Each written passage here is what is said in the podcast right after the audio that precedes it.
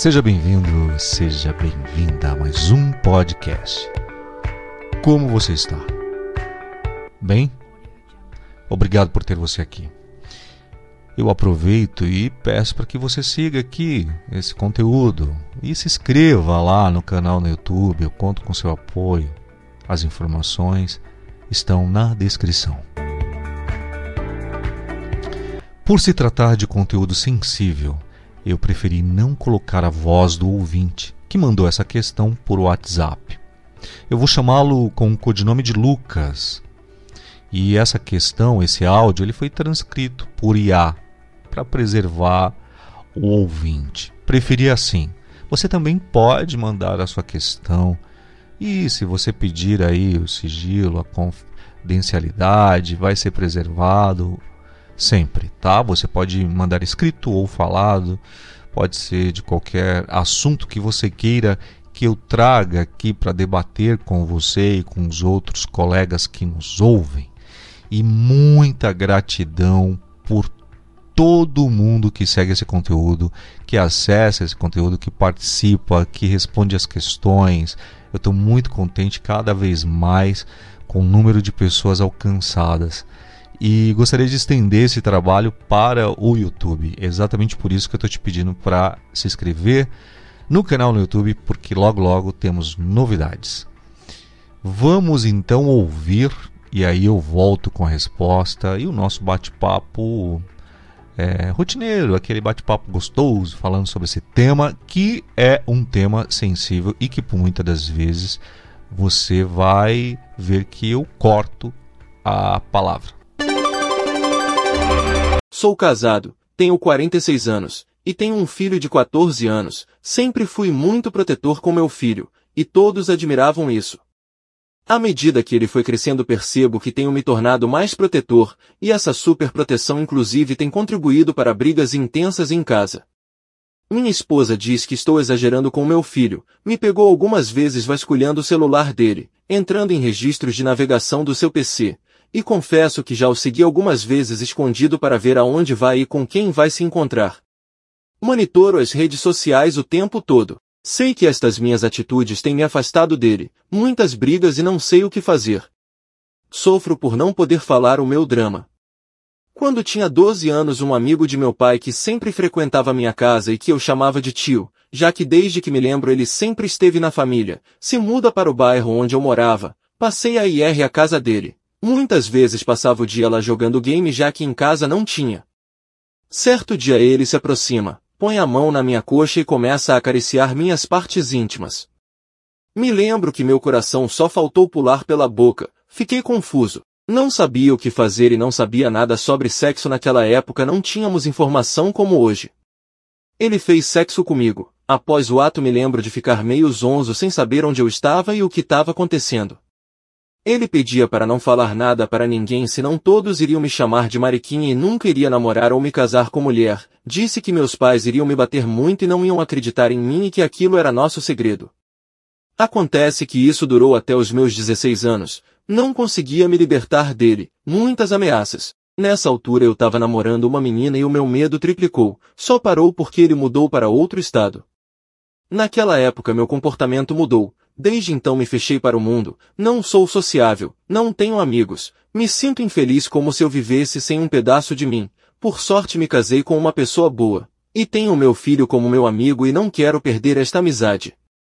Não sei o que faço, tenho medo de contar isso a ele para. Meu medo dele passar pelo mesmo me faz cometer excesso de proteção, não sei se minha mulher entenderia também. Sempre evitei assuntos relacionados a esse tipo de situação, mais de uns meses para cá tenho procurando ler sobre e penso em procurar um psicólogo, mas não sei se com minha idade dá para resolver alguma coisa. Agradeço por me ouvir e gostaria que você falasse sobre. Ó, oh, veja o quanto o silêncio do homem foi ou é uma cápsula que o aprisiona, né? O quanto o silêncio é uma cápsula que aprisiona o homem na sua própria história. Nesta história do Lucas, né, mas assim como todas as outras histórias que existem por aí, o quanto o silêncio aprisiona. Importante perceber isso, pensar sobre isso, né? Bom, é, essa, essa história te aprisionou até agora, Lucas. Mas por outro lado, eu vejo que é, ainda bem que você está percebendo que é hora de você buscar ajuda. Porque nunca é tarde para você ressignificar a experiência traumática da sua vida, principalmente a sua na juventude. Procurar ajuda de um profissional de saúde mental é a primeira coisa e nunca, jamais tarde. Eu gostaria de é, discorrer, é, respondendo aí você. Antes disso, eu tenho que trazer para você é, a etimologia da expressão abuso. Né? Essa expressão ela vem do latim que significa fora do uso, ou seja, indica um uso fora do normal e do aceitável. É uma exploração do direito do outro, fora do uso né? É, esse abuso, eu vou chamar de A agora, é, se a gente pensar, é sempre algo que invade a integridade da personalidade da pessoa, neste caso da criança né, e do adolescente, porque muitas das vezes ele muitas das vezes não, ele fragiliza e destrói essa estrutura, ele vai gerando defesas disfuncionais no indivíduo. Qualquer tipo de A é um dano grave. É um dano gravíssimo. Claro que vai depender do contexto, da situação e das características de cada criança, de cada adolescente, né, de cada pessoa, para a gente avaliar quais as marcas estarão presentes aí é, no decorrer da vida, na vida adulta. Mas é claro que os danos psicológicos podem estar relacionados com a idade do início desse A, com a duração, o grau de violência, quanto se tinha confiança neste A, dor. Desculpem, gente, eu falar assim, mas é que é o conteúdo é sensível. Vocês não fazem ideia como somos banidos por isso. Então, muitas das vezes eu até digo isso, a confiança que se tem nesse A, dor, é porque muitas das vezes os laços são estreitos aí, viu? São pessoas que são conhecidas da família, são parentes, inclusive, né? É, a gente tem que avaliar, por exemplo, a diferença de idade entre este agressor e a vítima, a ausência, por exemplo, é, de figuras protetoras no ambiente familiar, se existia essas figuras protetoras e tal. São tantos contextos, né? O que é importante entender é que crianças ou adolescentes que sofrem o A, elas costumam apresentar desordens emocionais. Elas costumam apresentar sentimentos de culpa, de estigmatização, elas apresentam sintomas depressivos, apresentam baixa autoestima, apresentam choro sem motivo e até tentativas de suir. É assim. Muitas das vezes, a culpa e a vergonha acompanham o relato do, do menino. Neste caso, estamos falando de meninos. Né? Gente, é, os danos que isso os danos que isso faz com o indivíduo vocês não fazem ideia. O A sexo ele pode acarretar atrasos educativos, né, como dificuldade de concentração e atenção, falta de motivação e fracasso escolar. Alterações de cunho social também são bastante comuns no padrão de interação da vítima, porque elas começam a mudar, elas têm uma mudança brusca, elas têm uma promiscuidade sexo bastante evidente, né? Ou tem dificuldades nesta área, então você percebe as pessoas que passaram por A durante a vida, durante a vida, a primeira infância, a segunda infância, é, na idade adulta elas têm uma dificuldade muito grande no âmbito é, íntimo com parceiros de vida. Elas têm isolamento social, como é o caso do Lucas, não tem amigos, procura então isolamento sexual. Muitas das vezes o consumo de drogas e álcool também é muito evidente. É bom eu estar falando sobre isso para você entender quais são os sinais. Quando você vê aí ou perceber que o teu filho, o teu sobrinho, alguém próximo a você começa a mudar o comportamento bruscamente. Existe algo por trás disso. No caso de adolescentes, a gente percebe uma agressividade física ou verbal injustificada muito grande. As sequelas emocionais elas são profundíssimas. As vítimas de A na infância, na maioria das vezes, elas se tornam adultos com transtornos físicos. Né? É, o Lucas não trouxe nenhuma informação se, né, se existe isso mas com certeza emocionais ele, ele deixa evidente, né? Ele faz com que o adulto se torne uh, disfuncional em comportamento, inclusive psiquiátrico, que vai impactando aí a forma, a conduta do indivíduo na idade adulta, que vai é, diminuindo a potencialidade desse indivíduo de uma forma ou de outra. Sempre comento quando posso com alguns colegas sobre esse assunto, e eu percebo aí que existe um certo pudor de se falar nisso. Né? São diversos transtornos. Os transtornos mais relevantes que a gente percebe é, são, claro, a depressão grave, os transtornos de personalidade, os comportamentos psicóticos, além de todos aqueles sintomas físicos que eu acabei de dizer, que a gente chama de somatizações, né? Ah, como dor abdominal crônica, infecção urinária recorrente, corrimento vaginal, no caso das mulheres, né? Então a vítima ela acaba perdendo a confiança, que é um aspecto fundamental para o desenvolvimento saudável, para que você tenha relações afetivas em qualquer área né? A pessoa não é do jeito que você imagina. Ah, essa pessoa é estranha, como a mulher fala. Bom, o estranho, o que é o estranho tem por trás algo escondido. Como você mesmo disse, não tenho coragem de falar. E a gente sabe que através da fala é que se cura muita coisa. A superproteção com o seu filho é um reflexo do que ocorre com você. Né? Eu, é muito louvável isso, é, a gente entende isso, né? Ah, olha, aconteceu comigo, eu não quero que aconteça com meu filho. Mas nós temos, Lucas, que entender também as consequências da superproteção. A superproteção, embora muitas das vezes seja feita com a intenção de cuidar, e de garantir o bem-estar de alguém, como é o teu caso no teu filho, pode acarretar diversas sequelas, diversos impactos na vida do teu filho, viu? Alguma das possíveis consequências que a gente vê aí na sobreproteção é a dependência, por exemplo, a baixa autoestima, a falta de habilidade social. Mas a gente pode falar sobre é, superproteção em um outro podcast. O importante aqui é, primeiro lhe parabenizar por perceber que algo não está correto, né? Uh, quanto a dizer ao seu filho dos seus medos, né, que levam você a ter esse comportamento exagerado de superproteção, eu creio ser o primeiro passo.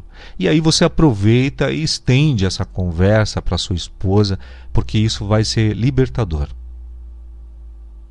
Caro ouvinte, quebrar o silêncio neste caso, oferece às vítimas e familiares, também serve como prevenção de a e aí a sensibilidade também uh, para que a gente possa começar a derrubar aí é, os mitos que acabam inviabilizando essas denúncias. É isso que eu percebo. Existe uma, um medo. Né? O principal é, desses medos é, é, que a gente tem que desconstruir né, a homofobia em torno da masculinidade. Os homens eles sentem muita vergonha e até sentimento de culpa em relação ao abu sexual. isso é muito agravado por de risada agora porque eu tenho que ficar me controlando aqui com essas palavras. É, e eu creio que isso é muito agravado por estereótipos de gênero, como as lendas que dizem por aí de que o homem, que o homem não pode procurar apoio, tem de resolver seus problemas sozinho. Né? Muitos dos homens que procuram ajuda sobre este assunto na clínica psicológica, eles são heterossexuais. Só para você saber. Eles têm medo de que o abuso seja associado com a sua orientação sexual. Aí depois, em meio ao processo terapêutico, eles acabam percebendo que uma coisa ela não tem nada a ver com a outra. E não tem. Perceba que em conversas com amigos, dificilmente um amigo vai dizer para você sofrer na infância. Não vai dizer. Vai dizer exatamente por conta desse preconceito todo. Né? Acha que muitas das vezes a, a própria vítima acha que ela é a culpada. A gente pode lembrar, por exemplo, de casos no Brasil, por exemplo, tem diversos casos de repercussão midiática aí, né, que são expostos o tempo todo, mas isso a conta gotas, né? Há algum tempo, não sei se você ouvinte vai se recordar, o humorista Marcelo Diné, ele revelou que havia sido A duas vezes na infância, né? Na primeira aos sete anos por um caseiro do sítio da família, onde ele passava férias. Perceba que sempre são pessoas mais próximas, né? Não é uma regra. Mas enfim. E aí depois aos 11 anos por um amigo mais velho da família. Perceba. Então, foram mais de 25 anos que ele relata é, para ele pensar em tocar no assunto publicamente. O Adnei disse que são várias camadas que ele precisava lidar. Ele revelou tudo isso em um canal do GNT, está na internet, tá, gente? Vocês podem ver aí, procurar, né? É... E o Adnei, eu lembro que nessa entrevista o Adnei diz que uh, ele disse que ele ele começou a ver, ele percebeu agora que ele não teve culpa, que aquilo é uma cicatriz na vida dele mas que hoje ele não tem vergonha de falar sobre algo o qual ele foi vítima. E isso é importante você entender, Lucas. Você foi a vítima. Então, este papo de hoje é esclarecedor porque nós temos, e o meu papel aqui é exatamente isso. Eu tenho que normalizar encorajar a denúncia. Então, ser a não é seu crime. Aqui em São Paulo tem uma instituição de acolhimento específicas para homens vítimas de assexual no país. É a Memórias Masculinas, que inclusive inaugurou seu serviço de atendimento psicológico há pouco tempo. É, e tem à frente, inclusive, um ex-professor meu, o Denis Ferreira, que eu aproveito aqui para mandar um beijo, um abraço faz um trabalho magnífico à frente dessa ONG.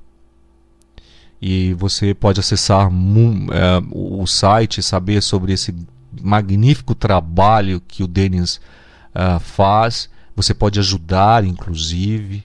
Chama-se memoriasmasculinas.org. Vou colocar também na descrição do áudio. E é importante que você é, acesse para saber, né, por curiosidade, até uh, para que você tenha uh, informações. Se você puder contribuir, inclusive, com qualquer doação, é importante que você acesse isso. É, e fiquei é, realmente é, transtornado em saber pouco sobre os números da, da, desses acontecimentos no Brasil. A primeira vez com o Denis, né, em aula, uh, e depois acompanhando o seu trabalho, o trabalho de outras pessoas. Né? A gente tem, inclusive, uh, fora do Brasil, a gente tem uma, uma, institui uma instituição chamada o Survivor Manchester.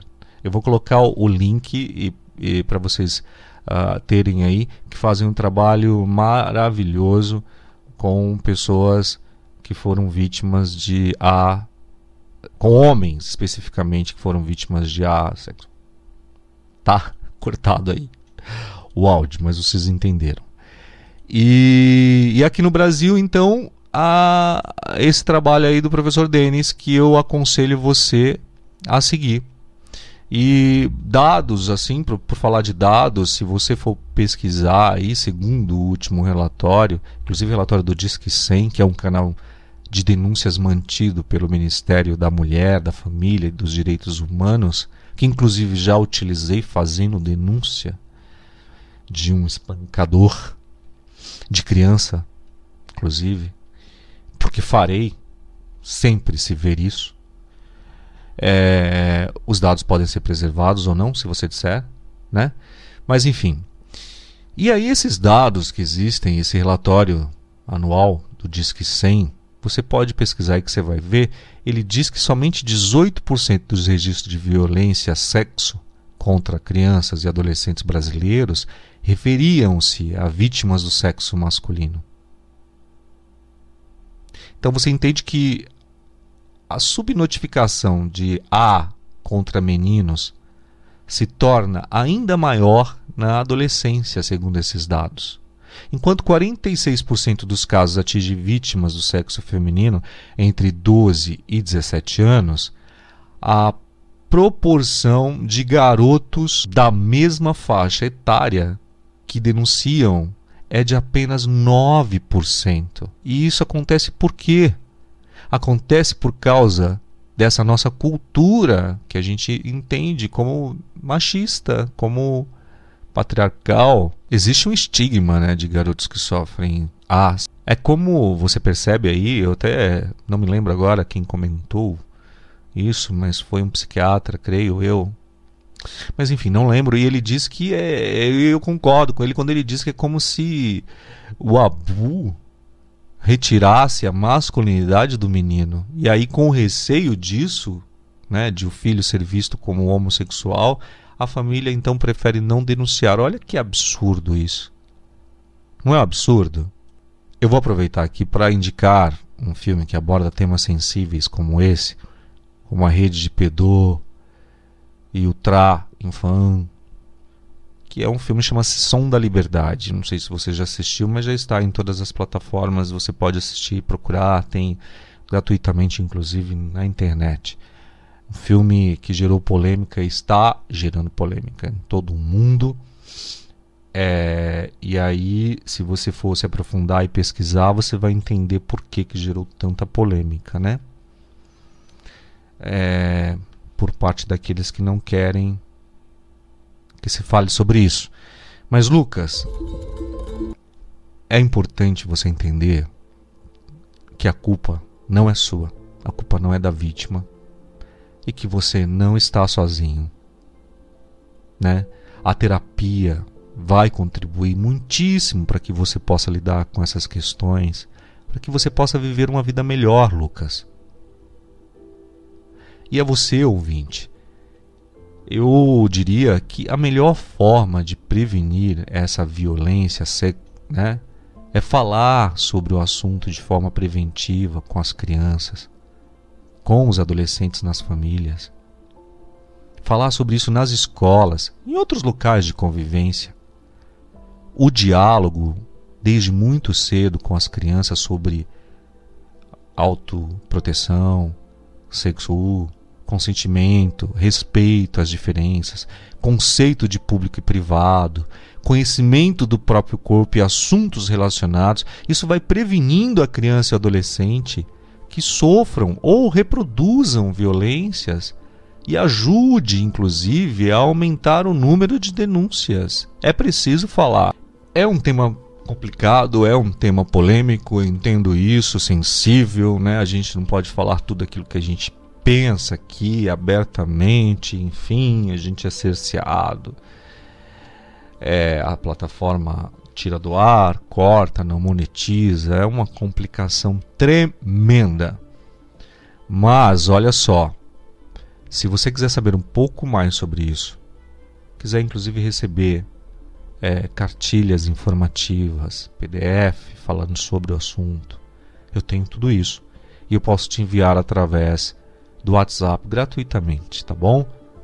eu só te peço que, se possível, acompanhe aí o nosso trabalho, seguindo, uh, compartilha. Quanto mais você compartilhar, mais esse assunto vai chegar a outras pessoas, a outras vítimas. E o conhecimento é isso, né? Conhecimento sem compartilhamento é estupidez. Não adianta nada. Vamos lá. A gente se vê ou se ouve no próximo podcast, tá bem? Beijo. Tchau.